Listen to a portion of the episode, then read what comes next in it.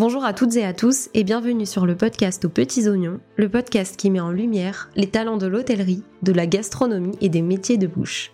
On se retrouve aujourd'hui pour un épisode où je reçois Yann Dascoli à mon micro, le cofondateur de la marque Le Crétin des Alpes. Co-créée avec Laurent Gras, chef cuisinier grenoblois, la marque propose une gamme complète et gourmande de produits du terroir pour se régaler du petit déjeuner au dîner.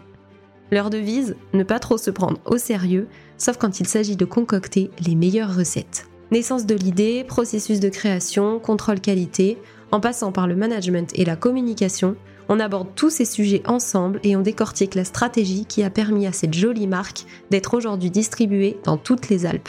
Un épisode gourmand et complet, parfait pour s'inspirer. J'espère qu'il vous plaira et n'hésitez pas d'ailleurs à me laisser un commentaire pour me dire ce que vous en avez pensé. Je vous souhaite une très bonne écoute. Bonjour Yann. Bonjour Sarah. Bienvenue sur le podcast aux petits oignons. Je suis ravie de t'accueillir aujourd'hui et j'aimerais qu'on commence, si tu le veux bien, par faire un petit retour en arrière. J'aimerais savoir quel était le métier que tu rêvais de faire quand tu étais petit. Je voulais être footballeur professionnel quand j'étais petit. Eh oui, c'est vachement original. Mais comme j'étais très mauvais, ben, je ne suis pas footballeur professionnel. Oh ben voilà, grande surprise aujourd'hui, je ne reçois pas un footballeur professionnel. Non, j'en ai rencontré un il y a pas longtemps. Un mec au grand cœur, un grenoblois, euh, Olivier Giroud. Ok, ouais. Avec mes enfants qui eux sont des foot-foot. Et Mhm. euh, j'ai eu le plaisir de lui faire découvrir, euh, redécouvrir la marque Le Crétin des Alpes. Incroyable. Ouais, à Milan, directement. Mhm. ouais. Génial. Voilà. Ok, bon alors aujourd'hui on va pas parler de foot, Non. on s'en doutait. J'aimerais que tu nous parles un peu de ta marque du coup et surtout de la genèse de cette idée, comment, comment elle est arrivée?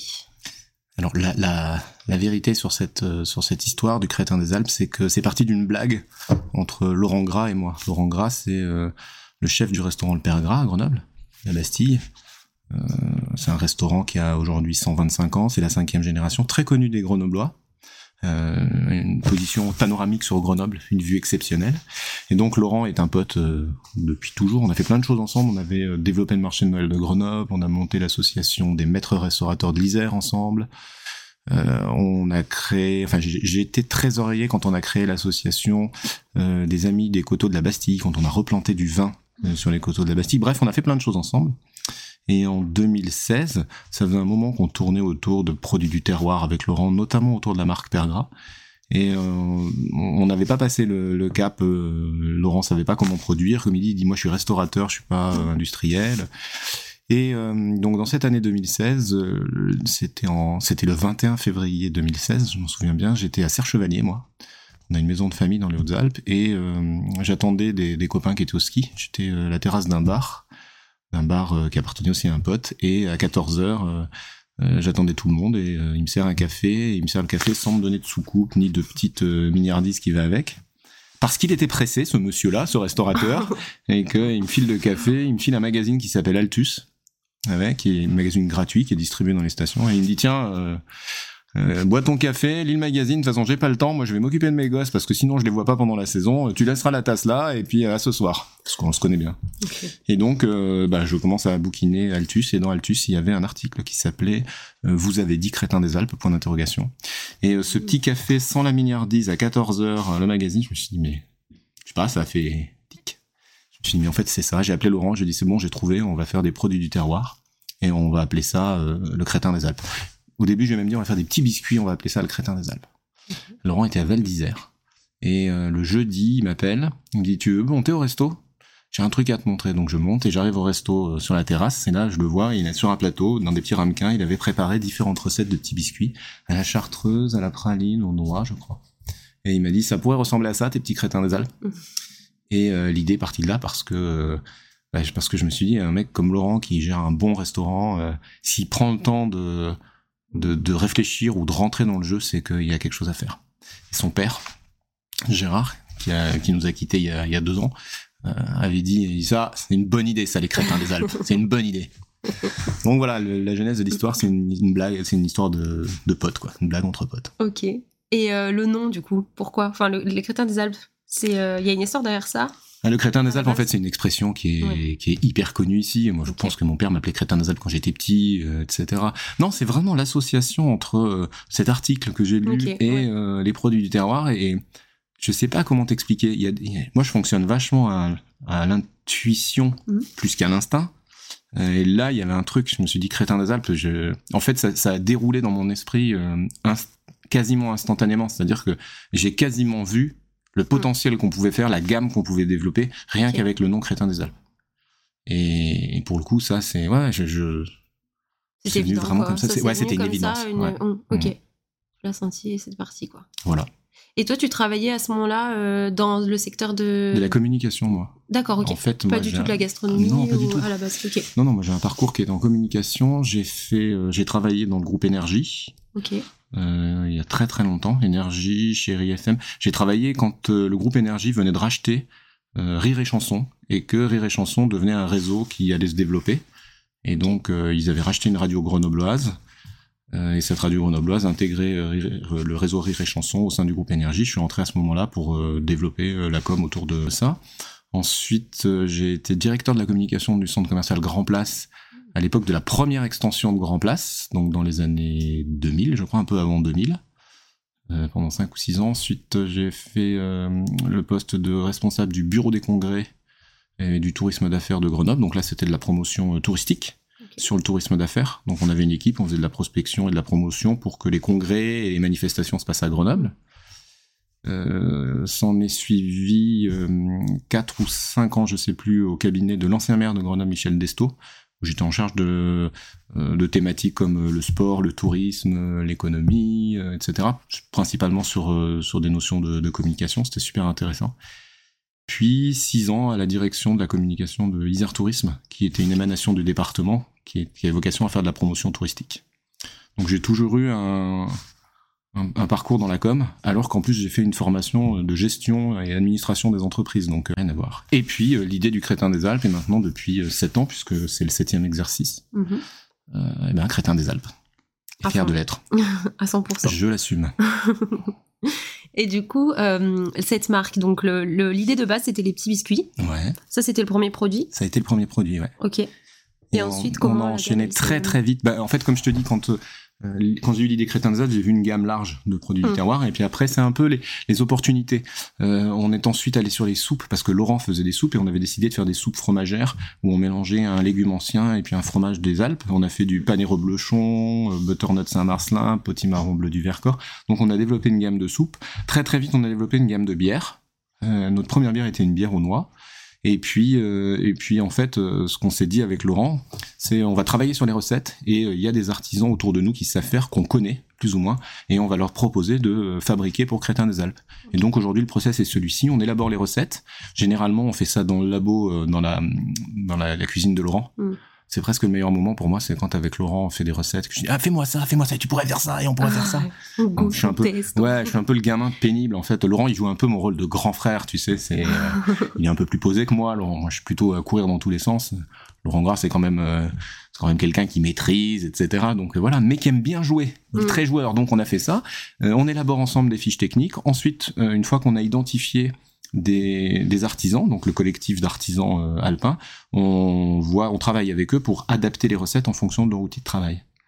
Et aujourd'hui, Crétin des Alpes, c'est un collectif d'une quinzaine d'artisans situés en Savoie, Haute-Savoie, Isère, Hautes-Alpes. On en a dans Haute-Loire et euh, en Ardèche qui fabriquent les produits euh, pour nous. Produits locaux, artisanaux, euh, voilà.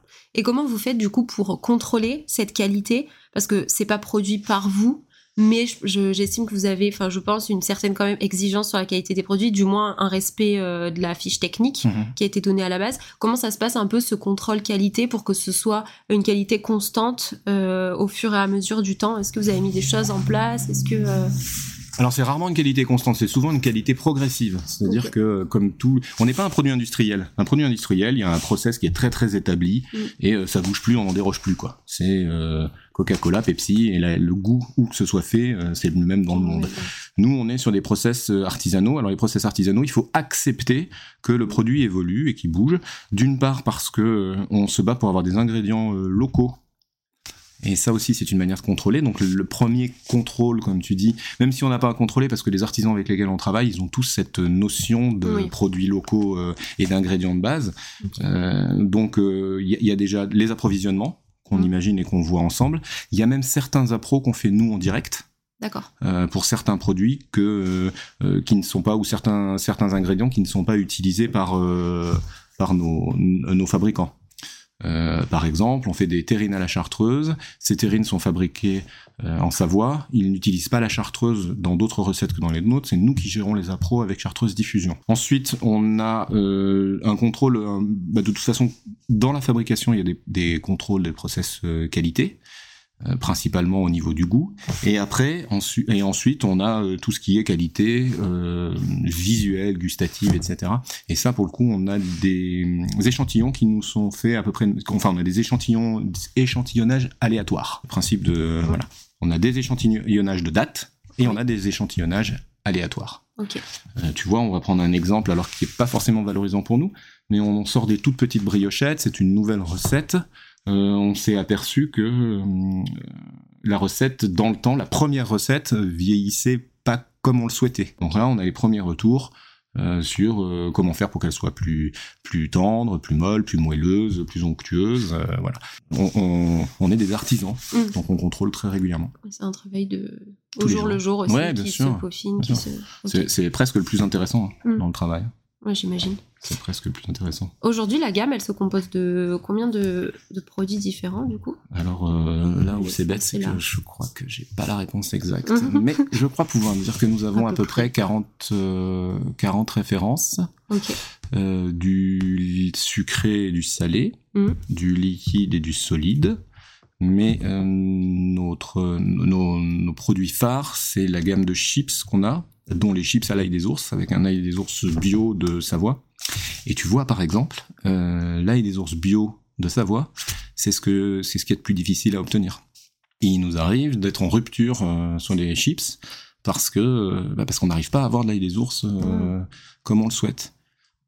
Un, in- un industriel, il tombera pas en rupture de chips. Les gros industriels, à- nous, ça nous arrive. Bon, bah, c'est comme ça. Euh, donc les chips, on a une grosse gamme de brioches. On fait des brioches de romande, on fait des pognes, on fait des brioches au chocolat, brioches au sucre, brioches Saint-Genis, brioches nature, et puis là dernièrement sur des petites briochettes au chocolat et nature. Donc ça c'est un, un gros gros volume. Et puis euh, bien évidemment la gamme de bières. Mm. Euh, avec une bière blanche, une bière rousse et une bière blonde légèrement aromatisée à la gentiane, une IPA qui est aromatisée au génépi, une bière mm, blanche au noix et une lager à la myrtille. Bref, euh, tous les produits crétins des Alpes ont des connotations et des marquants euh, alpins. Tu vois, on essaie d'être très, euh, d'être le plus alpin possible. Donc voilà, on fait aussi une belle gamme de saucissons avec des saucissons au reblochon, à la myrtille, aux noix, au bleu du Vercors, etc., etc., au Beaufort. Et puis une gamme de terrines. On a, on a un gros, ouais, on a une grosse présence sur le temps de l'apéritif, tu vois, la convivialité, le partage, etc. Et puis une grosse présence avec nos brioches sur le temps du petit déjeuner. Avec la gamme de brioches. Ou du goûter. Ouais, ou du goûter, Ou ouais, c'est vrai. Mm. Ah oui, après, on a, ben, on a effectivement, on a aussi une gamme de jus de fruits. Euh, des jus, on a pommes, pommes myrtilles, pommes framboises. On a des softs aussi, on fait une citronnade, enfin une alpinade, c'est la citronnade pétillante, on fait une orangeade, on fait un cola. Ouais, on a une quarantaine de références. Oui. On essaie de toucher à peu près tous les moments De la journée. de, ouais, de, De repas. en de repas, Enfin, voilà. les, les moments forts de. Génial. Génial, je sais pas, mais euh, En tout cas, ça a bon. plaisir. En tout cas, c'est très bon aussi. C'est un vrai plaisir. Comment vous faites pour euh, euh, Je crois que déjà au niveau de la distribution, il n'y a pas de boutique. Le Crétin des Alpes, Non. typiquement, c'est diffusé dans plein de, de On distribue de via de Bah, de- en fait, on de- distribue ouais, chez, chez les revendeurs Ouais, de produits alimentaires, qu'ils soient euh, indépendants ou en groupe. Ou euh, après, on, on distribue beaucoup, beaucoup, notamment en ce moment euh, en cadeaux d'entreprise. Ouais. On fait des cadeaux euh, pour les entreprises, des cadeaux pour les CE, des cadeaux pour les, les communes, euh, etc. Donc euh, voilà. Et comment, est-ce que ça a été un challenge de se démarquer? C'est quoi votre stratégie un peu de démarcation par rapport à, toutes les autres marques, typiquement le rayon de chips? Comment, je pense que j'ai déjà un peu une partie de la réponse, mais quelle a été votre stratégie pour interpeller le consommateur sur cette nouvelle marque parmi toutes celles qui existent déjà? Ah, ce qui me fait rire, c'est que euh, mon livre de chevet s'appelle euh, Changer ces pratiques qui vous empêchent d'innover. En fait, euh, la, la question que tu poses, c'est que on, on nous dit tous à l'école et quand on apprend le marketing, il faut se différencier. Mm. Et on apprend tous à faire la même chose. Oui, c'est vrai. Mais on nous dit qu'il faut nous différencier. Mais on nous Mais- apprend tous la même chose. tu vois? La chance qu'on a eu nous, c'est que ça s'appelle le crétin des Alpes. C'est vrai. Donc j'y suis pour rien. Déjà, ça ça s'appelle le crétin des Alpes. Là où il faut 15 ans minimum euh, pour qu'une une marque atteigne de la notoriété euh, spontanée, etc., etc. Nous, la chance qu'on a, c'est que quand je te dis je m'appelle le crétin des Alpes, En général, on retient. tu retiens. Je te dirais je m'appelle les saveurs des Alpes. Tu sais Mm. plus si c'est les saveurs, les délices, les, les goûters, les gourmands. Il y a un truc des Alpes. Ouais. Tandis que le crétin des Alpes, On fait du, on fait du quasiment 100%. Mm. Donc euh, déjà, ce qui nous permet de nous différencier, c'est ça, c'est la marque. Ouais. Le pouvoir d'attractivité. Enfin, tu le sais bien, la communication, c'est simple. Hein, c'est euh, euh, répétition, attribution, mémorisation. Donc répétition, bah, crétin des Alpes, crétin des Alpes, crétin des Alpes. euh, voilà, répétition, mémorisation, attribution. Ensuite, ce que je te disais tout à l'heure, on essaie d'avoir des produits qui soient, dans la mesure du possible, euh, connotés Alpes. Euh, les chips à l'ail des ours, tu prenais la gamme des chips, on est les seuls à faire des chips à l'ail des ours. Euh, alors effectivement, on a des chips nature, on a des chips à l'ancienne, parce qu'on n'est pas plus bête que les autres. On sait faire des chips de base, et puis elles sont bonnes en plus. Donc, euh, donc voilà. Mais, euh, mais je pense que déjà la marque par elle-même, les produits, et puis on a la chance d'avoir un univers graphique qui entoure le, le crétin des Alpes, qui est assez sympathique, Mm. euh, qui est très coloré, qui est, euh, qui est un univers qui est, qui est affectif, quoi, tu Mm, vois, qui mm. un petit clin d'œil Un petit sympathique. peu enfantin, réconfortant. Ouais, voilà, on, on, Ouais, on est bien. Il y a un Mm, peu de, c'est à la fois, c'est coloré. ouais, c'est coloré. Il y a un peu de décalage. Et ce petit personnage aussi qui est, qui est le logo, euh, il y a une histoire derrière euh, ouais, il y a ça. une histoire derrière ça. Euh, c'est un copain à moi qui a toujours voulu rester anonyme, qui a dessiné le, le logo. Et euh, à l'époque, on travaillait chez moi le soir. Et euh, mon fils Antoine avait 7 ans à l'époque. Et il tournait autour de la table avec son chapeau de Zorro et sa cape là. Et puis à un moment, on lui a dit, écoute, si tu pouvais nous laisser tranquille. Et il s'est mis sur le bord de la table avec le bras en avant. Ouais, avec vous les adultes, c'est toujours pareil, on peut rien faire. Et euh, je pense que euh, mon pote a capté la, posture. Et puis euh, quand il a fait les propositions de logo, il y avait, il y avait cette et cette capture là, il a très bien réussi le truc. C'est un, c'est un vrai artiste. Le, le jeune homme qui a dessiné ça, c'est un mec qui a beaucoup beaucoup de talent, Mm. beaucoup de talent, et euh, et qui le sait en plus, et qui a en plus le talent d'être quelqu'un d'hyper humble et de secret. Donc donc je respecte son humilité et le secret. Génial. J'adore. Je savais pas l'histoire derrière ça. Bah ouais. Trop bien. Qu'est-ce qui euh, vous inspire avec Laurent quotidiennement pour la création des recettes? Où est-ce que vous allez chercher les idées? Comment euh, l'idée, elle naît d'un nouveau produit? Est-ce que vous avez des temps où vous réfléchissez ensemble? Ou est-ce que c'est à chaque fois, paf, une idée comme ça qui naît, qui vient compléter ce que vous avez déjà fait? C'est un peu de tout ça. C'est un peu de tout ça. euh, et puis ça s'est un peu élargi avec le temps. C'est-à-dire qu'aujourd'hui, on est une équipe de six personnes. Euh, Il y a des gens qui travaillent avec nous, qui, euh, même si euh, leur métier, c'est pas de réfléchir euh, à faire des recettes, euh, nous, nos collaborateurs, ils font tout chez nous. C'est des, couteaux suisses. Et euh, tiens, j'ai vu ça, ou tiens, on pourrait faire ça, ou euh, et donc il y a, de l'émulation qui se fait, euh, euh, comme ça. Euh, au début, on, on prenait beaucoup de temps avec Laurent là-dessus. Et puis maintenant que la gamme est établie, c'est plus du, du développement. Alors on réfléchit quand euh, on prend vraiment du temps quand on veut lancer des nouvelles gammes, euh, des grosses gammes. On, on commence à travailler sur le frais. euh, on a essayé des dios. Oui. Euh, donc voilà, on commence à travailler sur des choses comme ça. Et effectivement, ça demande de, de la réflexion, de l'engagement euh, et du temps. Euh, avec Laurent, la chance qu'on a, c'est que euh, on, on, est, on est très proche. Mm. Donc euh, on peut s'appeler euh, dix fois par jour. euh, et euh, 30 secondes pour dire un truc, faire un truc, Oui. tac, tac. Donc c'est assez fluide. hein. Je, je le disais, c'est euh, l'idée du crétin des Alpes de la marque. Je l'ai eu si si Laurent n'avait pas euh, enclenché derrière, je j'aurais Mm. jamais fait quoi. C'est vraiment une, complé- une complémentarité entre vous qui a fait que le projet il est né. Quoi. Ah bah c'est mon grand frère, quoi. Mm. C'est un peu comme mon grand frère. C'est celui qui va me qui va me calmer un peu. Qui va- Mm. Et puis vous avez chacun aussi vos, vos rôles et vos champs d'application euh, différents qui se complètent. euh, Oui. Lui, il est plus sur la partie. euh, Bah, lui, il est plus sur la pense, partie, euh, euh, cuisine, production, coup, voilà, et- production, Bah d'ailleurs, euh, le, le truc marche tellement bien. C'est cette année, on a lancé la marque chez le Père Gras en produit, euh, en produit comme le Crétin des Alpes. On commence à implanter ça dans les magasins euh, avec une, une tonalité différente. Laurent, il a une partie de sa famille qui est des Sables d'Olonne. Donc il a travaillé beaucoup avec la conserverie de l'île-dieu et donc euh, on a lancé la marque Perle Gras avec des produits euh, de la mer, soupe de poisson, velouté de homard, euh, etc., etc.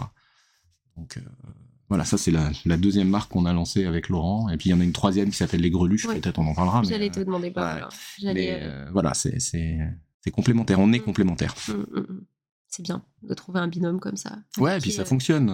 Ça fonctionne, parce que, ben parce que les, les gens qui travaillaient à, à mes côtés, euh, ils ont aussi compris comment je fonctionnais. C'est pas facile tous les jours pour eux, je l'imagine.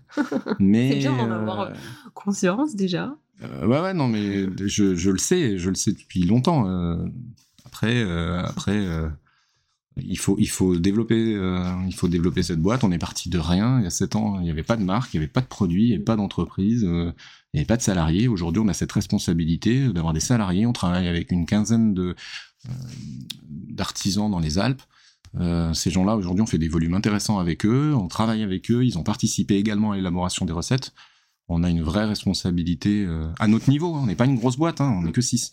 Mais euh, à notre niveau, on a notre responsabilité de sociale, environnementale, économique. Au début, si je m'étais planté, c'était pas grave, quoi. Je me plantais, j'étais tout seul à me planter. Aujourd'hui, il y a des gens qui travaillent avec nous, qui nous font confiance. et j'ai notamment Johan qui travaille avec moi depuis, depuis quasiment le début. voilà, c'est comme si c'était sa boîte, quoi. Il, est chez nous, euh, comme s'il était chez lui, hyper impliqué. Hum. Et, ça, c'est génial. Est-ce que ça a été un challenge pour toi, cette partie un peu euh, de, manager, de gérer euh, une équipe comme ça, tout hasard Alors, est-ce que ça a été, tu demandes? Oui, moi, que c'est. Tu leur poserais la question, ils un te challenge de tous les jours. Mais... il te dirait Yann, c'est le contraire du manager. Yann, c'est ah. tout, tout le temps, tout de suite. Voilà. Et comme euh, comme et euh, ouais je, c'est assez particulier j'ai ouais je j'ai pas le quand je lis des trucs sur le management je me je me trouve pas du tout dedans dans cette histoire du oui mais tu devrais progresser comme ça ou la marge de enfin je me j'ai besoin de travailler avec des gens qui sont hyper réactifs avec des gens qui soient à la fois hyper autonomes pas indépendants autonomes euh, comme dit euh, bah, Johan ou, euh, ou, Charline ou Christophe ou Hugo ou, qui travaillent avec nous, te disent ben ici on a l'impression on, fait on travaille comme si c'était notre boîte, mais on sait très bien que c'est pas la nôtre. non non mais voilà donc managérialement parlant, j'ai besoin de gens qui soient solides et on travaille presque d'égal à égal. on essaie de faire qu'il soit le mieux possible mais euh, on, leur demande beaucoup et je crois que ce qui leur plaît ici, c'est la, latitude qu'ils ont, la liberté, puis l'appropriation qu'ils ont de la marque. Mm. On a tous une petite fierté là de Crétin des Alpes. Moi, j'avoue que que j'étais à un concert euh, vendredi, samedi soir, et euh, il y a deux personnes qui sont passées que je connaissais pas qui disent ah c'est Monsieur Crétin des Alpes, alors que j'avais pas de logo nulle part, etc. Donc ça c'est ça c'est hyper plaisant. C'est ah bah tiens la marque est connue. Vous êtes les meilleurs ambassadeurs de, votre propre marque. En, étant fier de la représenter. Ouais, hyper fier. Ouais, c'est une grande fierté. C'est un truc de fou. Un truc de fou. J'aurais jamais cru qu'on puisse, euh, à partir d'une blague, en faire un job. Et une marque qui fonctionne et qui est reconnue aujourd'hui. Bah, pour l'instant, pour mm. l'instant. Après, euh, quand j'ai lancé la marque, la peur que j'avais, l'appréhension que j'avais, c'était que ça fasse feu de paille, tu sais. Tout le monde euh, tac tac tac et puis euh, six mois après t'es mort.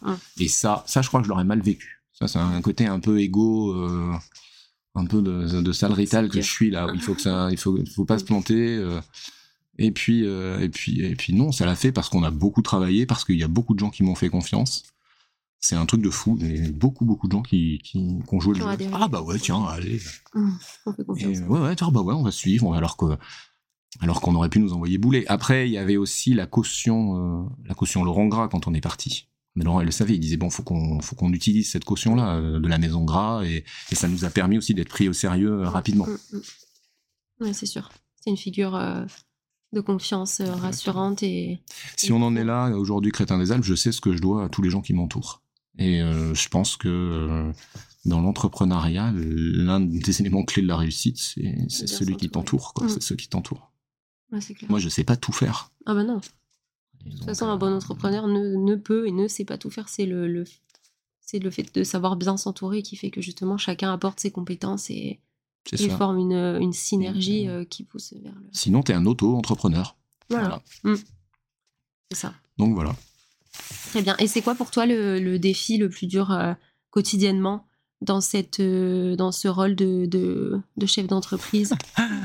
C'est d'arriver à débrancher de temps en temps mm. c'est ça mon défi le plus difficile c'est d'arriver à débrancher à déconnecter voilà à dire tiens faut que je pense à autre chose que la lecture m'aide beaucoup à ça et la course à pied.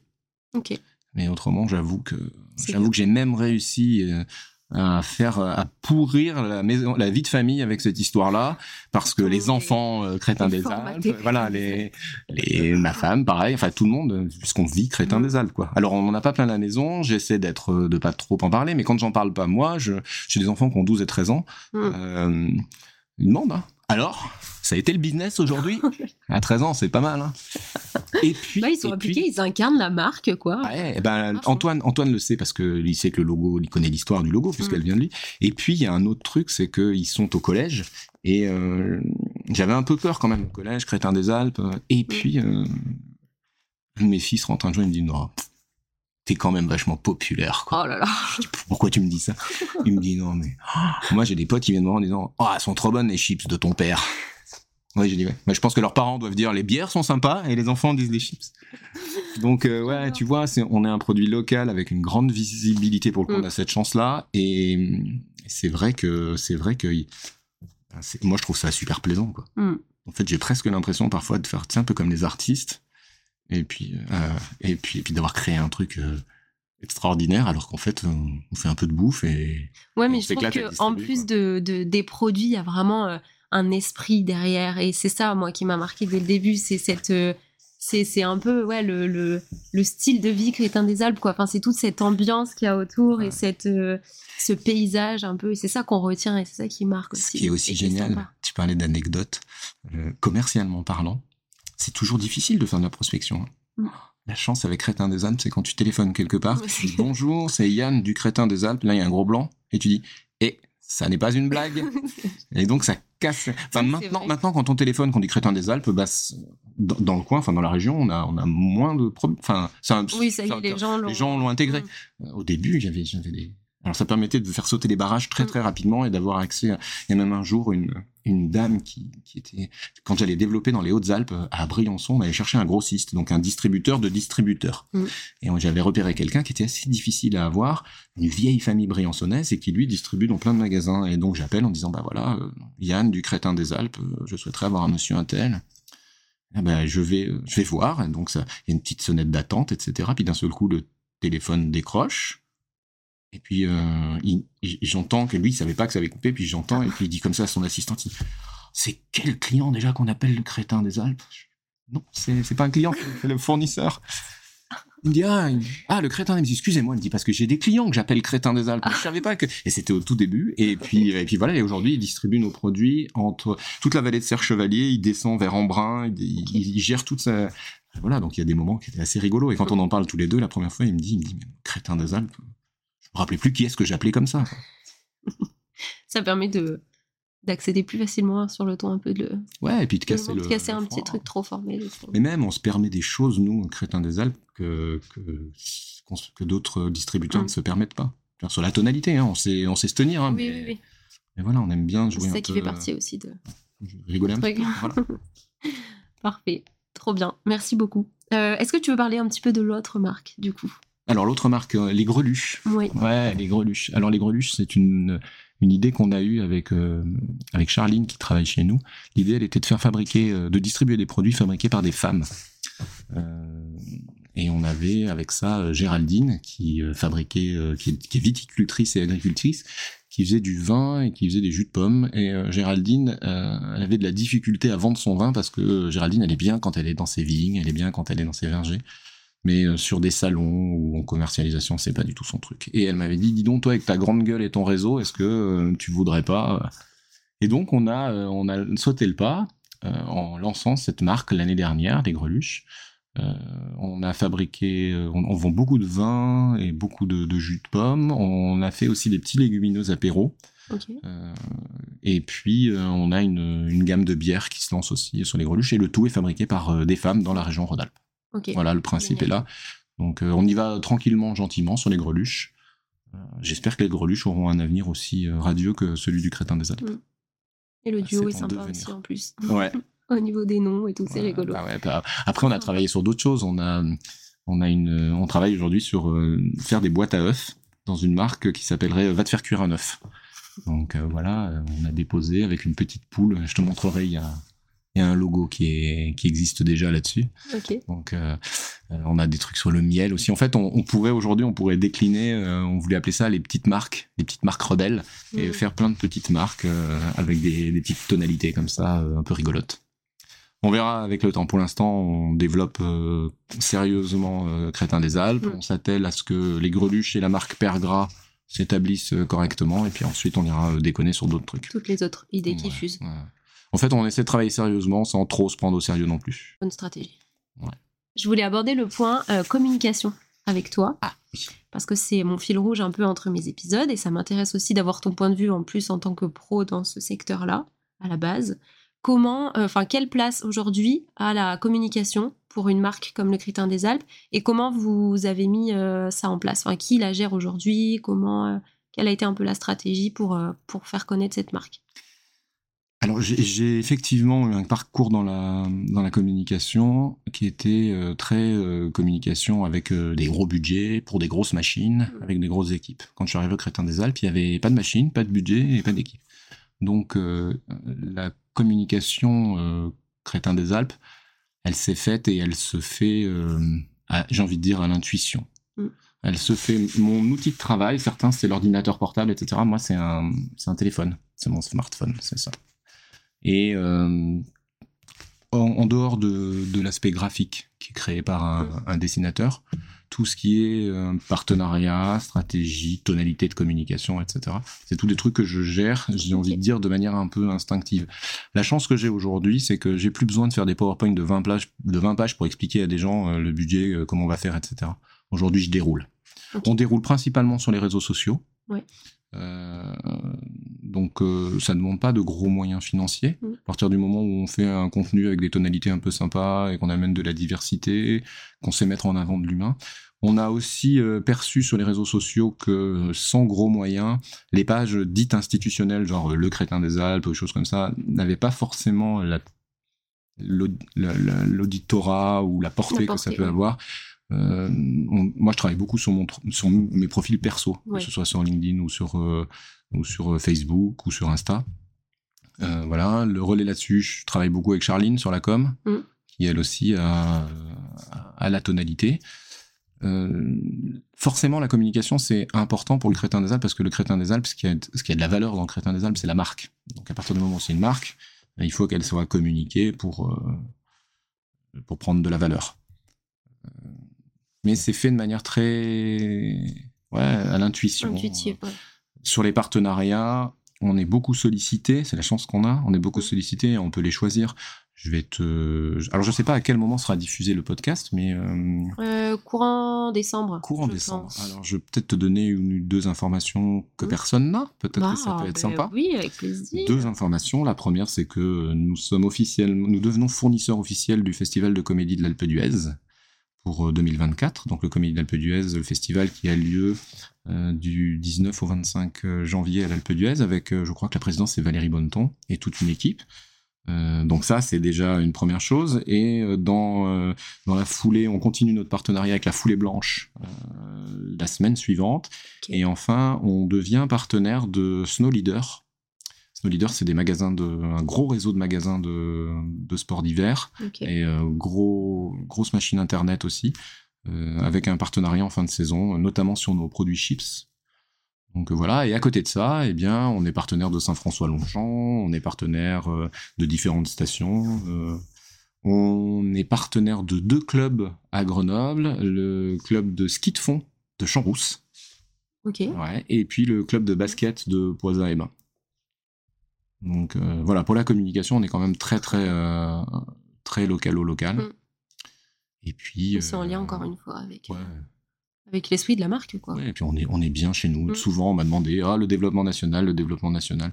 Je pense que le jour où il y aura un développement national, le Crétin des Alpes, c'est plus moi qui gérerai le Crétin des Alpes. C'est clair Ouais. La petite communication de la petite marque Le Crétin des Alpes. J'ai quatre dernières petites questions pour terminer. La première, c'est est-ce que tu as un coup de cœur à partager euh, qui peut être soit food, soit pas spécialement, un établissement que tu as découvert et qui t'a marqué, que tu as envie de partager? Ouais, j'en ai un.